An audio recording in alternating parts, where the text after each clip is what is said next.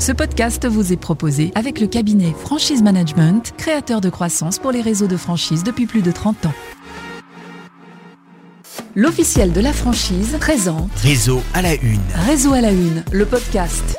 Analyse, décryptage Décryptage. et diagnostic des enseignes. Bonjour et bienvenue sur CDI Podcast dans ce nouvel épisode consacré au débrief du réseau à la une.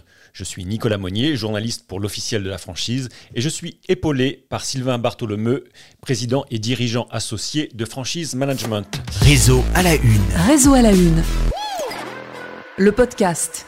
Sylvain, avec votre cabinet Franchise Management, vous nous aidez tous les mois pour notre magazine à passer au crible le DIP et le contrat d'une enseigne qui accepte de nous confier l'ensemble des documents juridiques.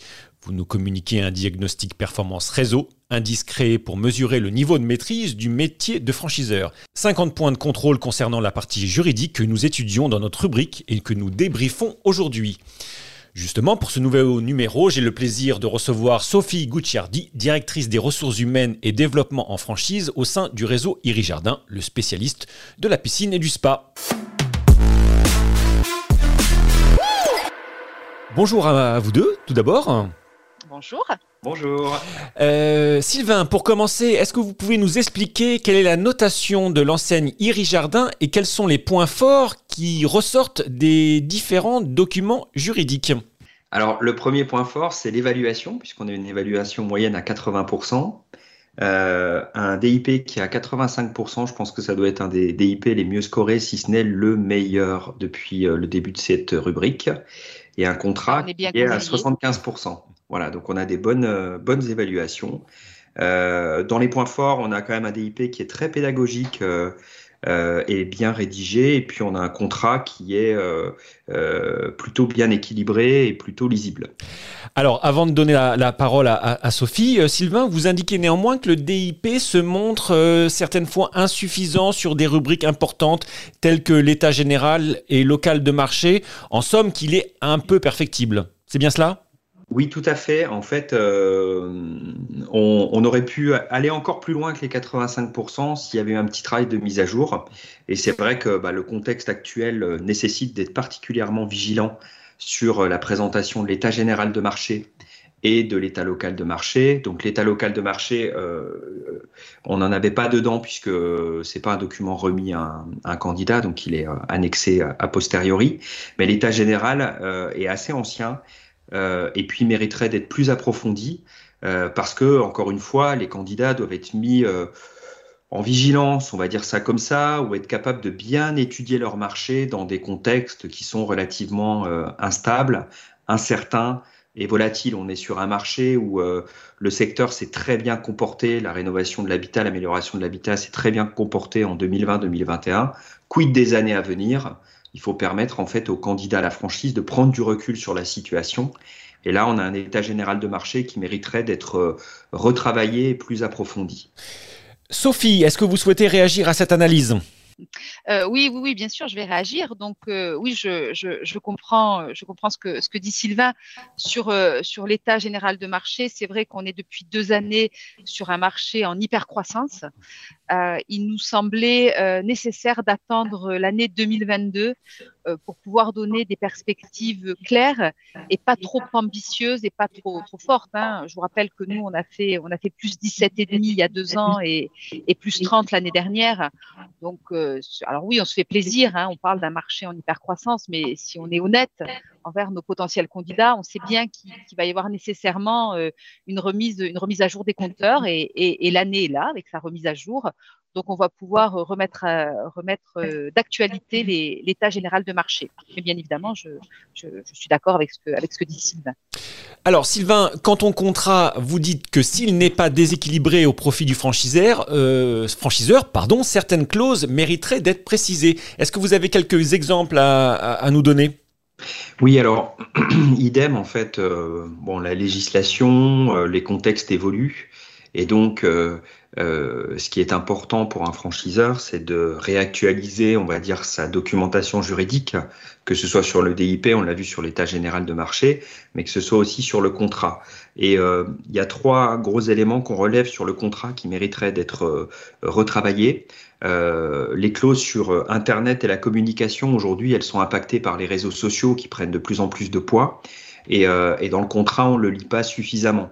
Donc euh, je pense que c'est présent dans les manuels de savoir-faire, mais encore une fois, pour que l'architecture euh, juridique euh, et le management du réseau fonctionnent bien, il y a souvent un élément sur les réseaux sociaux à, intégrer en fait au contrat. Il y a un deuxième point qui est évidemment le RGPD, qui est un sujet qui, est, qui, a, qui organise, on va dire, et régule le fonctionnement des entreprises sur la gestion des fichiers clients et qui doit remonter au niveau du contrat de franchise. Et puis un troisième point qui est lié euh, euh, plutôt au secteur d'activité, euh, où on a un secteur d'activité où il peut y avoir des dommages, des risques d'assurance, des défauts de chantier et autres. Et ces éléments-là, on ne les lit pas suffisamment dans le contrat. Donc je pense que ça nécessiterait, notamment dans des périodes où on a, pareil, on va dire des, des incertitudes, des instabilités, euh, des grosses commandes et puis après des chutes de commandes, euh, d'avoir un petit peu plus euh, d'explicitation sur, sur ce sujet-là.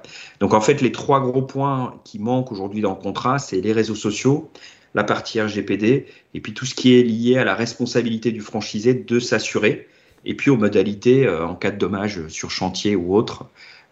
Qu'est-ce qui se passe en fait et comment en fait le contrat de franchise est impacté par cette situation exceptionnel.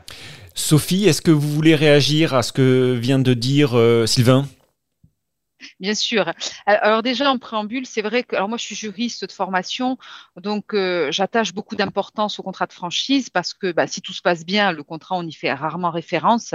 En revanche, on, sait bien que, si un jour il y a, un petit souci avec l'un de nos partenaires franchisés, bah, le contrat signé, euh, ce sera le document, euh, on va dire important pour gérer pour gérer le litige.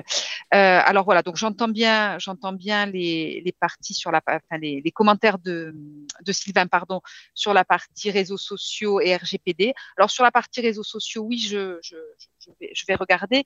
Je, pensais qu'on était à jour sur la partie RGPD, donc je vais le regarder voilà, je, referai un point avec notre avocat euh, sur le sujet.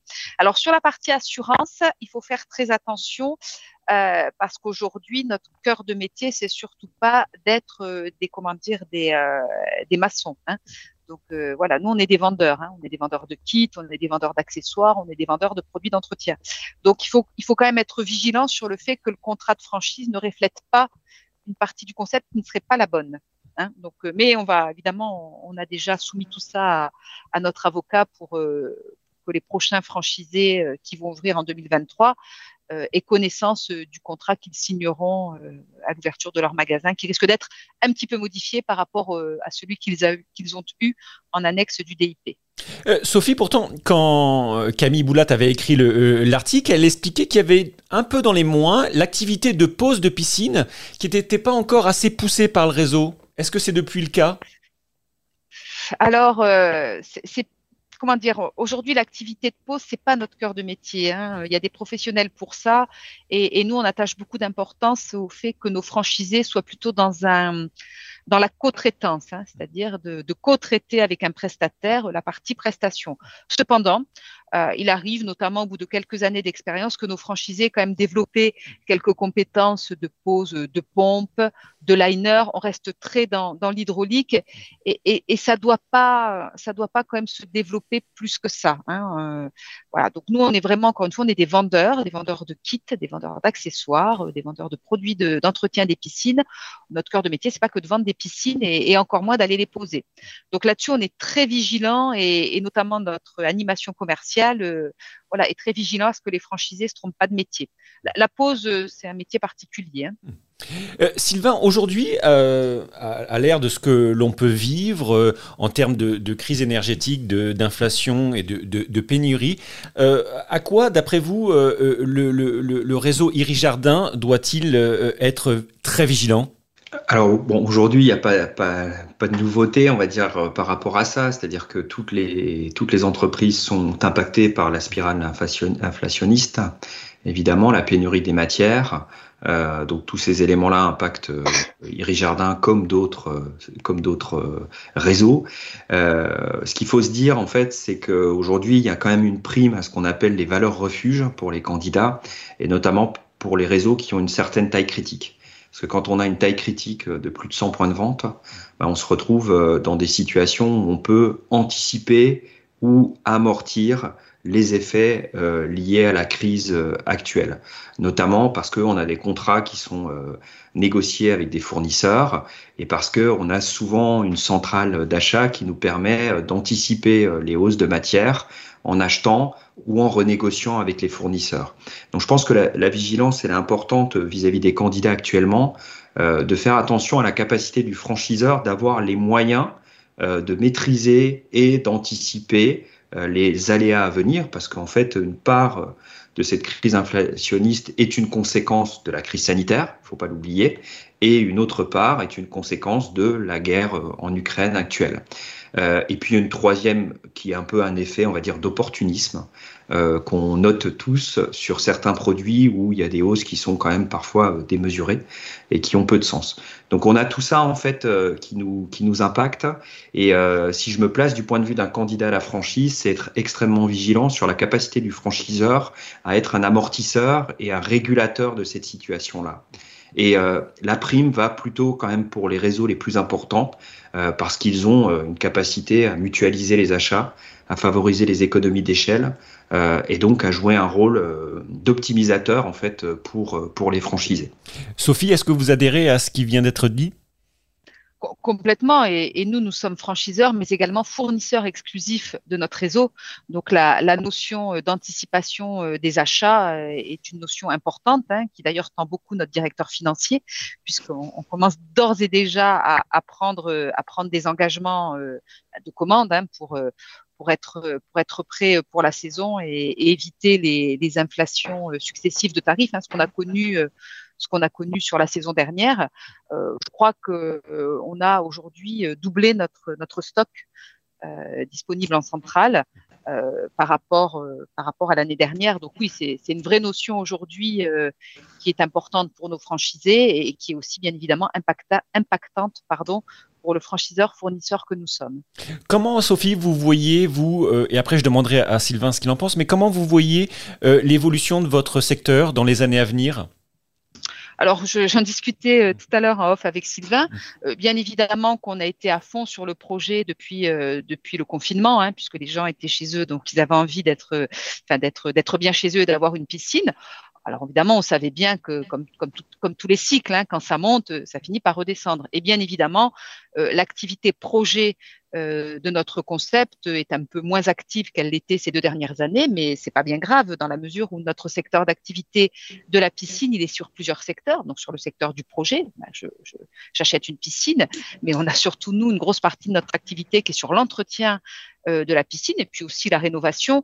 Et là, ce sont des marchés qui restent très porteurs puisque quand vous avez une piscine, ben, vous l'entretenez. Hein, et, et puis il y, a, il y a un nouveau marché qui arrive dont on sent les prémices et sur lequel nous allons essayer d'être au rendez-vous euh, bien avant les autres, c'est aussi le sujet de l'écologie. Alors ça peut paraître incongru de parler de piscine et d'écologie, mais pas du tout. Hein. Euh, aujourd'hui, on a des, nouveaux produits, euh, les pompes variables, que ce soit les pompes, les pompes à chaleur comme les pompes piscine, qui, qui, sont qui sont très économes. on a aussi des tas de nouveaux produits qui permettent euh, d'entretenir sa piscine au plus juste. Et c'est par la justesse de l'entretien de la piscine qu'on est aussi écologique. Donc évidemment, on engage nos fournisseurs sur le sujet hein, de, de, nous montrer aussi des nouveaux produits qui répondent à, cette contrainte d'écologie. Donc nous, on est très optimistes euh, sur notre marché puisqu'aujourd'hui, il y a moins de projets, mais il y a plus d'entretien puisqu'on a construit plus de piscines et qu'aujourd'hui, nos clients ont une vraie conscience écologique euh, sur laquelle on a grand intérêt à se positionner par opportunité économique, mais aussi par vraie conviction euh, d'entreprise également. Sylvain, là, j'imagine que Iri Jardin est, dans le vrai? Oui, tout à fait. Euh, ce que dit euh, Sophie est extrêmement juste. Hein. La notion d'écologie et d'entretien, et puis la rénovation, qui sont les, enjeux, je pense, sur ce marché-là. D'autant plus qu'on a eu une, une, vague très importante je pense, de commandes sur ces secteurs-là, puis sur l'amélioration de l'habitat en, général. Donc, les nouveaux produits feront dans quelques années, en fait, des, des sujets de meilleure gestion, donc d'entretien et de, de rénovation. Et au-delà de l'écologie, il y a bah, le sujet directement lié à l'écologie, c'est la gestion de l'énergie. Et, euh, et, je pense que pour, euh, pour euh, ces, ces univers-là, et notamment la piscine, une meilleure gestion de la consommation d'électricité, euh, une meilleure manière, on va dire, de chauffer l'eau, d'économiser l'eau, c'est les sujets d'avenir pour, pour ce secteur d'activité, en fait. Donc là, il y a un rôle de, bah, de distribuer les produits adéquats, on va dire ça comme ça, mais il y a un rôle aussi de distribuer les bons services et puis les bonnes informations clients euh, pour leur permettre en fait de faire euh, euh, de leur piscine un outil qu'ils savent gérer le mieux possible. Bien écoutez, je vous remercie tous les deux. Si Sophie, vous voulez rajouter quelque chose, c'est le moment. écoutez, non, tout est, tout est très clair. Entendu. Merci à tous les deux. On se retrouve très bientôt pour le prochain épisode. En attendant, vous pouvez retrouver tous nos podcasts directement sur notre plateforme CDI Podcast, mais aussi sur toutes les plateformes de streaming. À très bientôt. Réseau à la une. Réseau à la une. Le podcast. Ce podcast vous a été proposé avec le cabinet Franchise Management, créateur de croissance pour les réseaux de franchise depuis plus de 30 ans.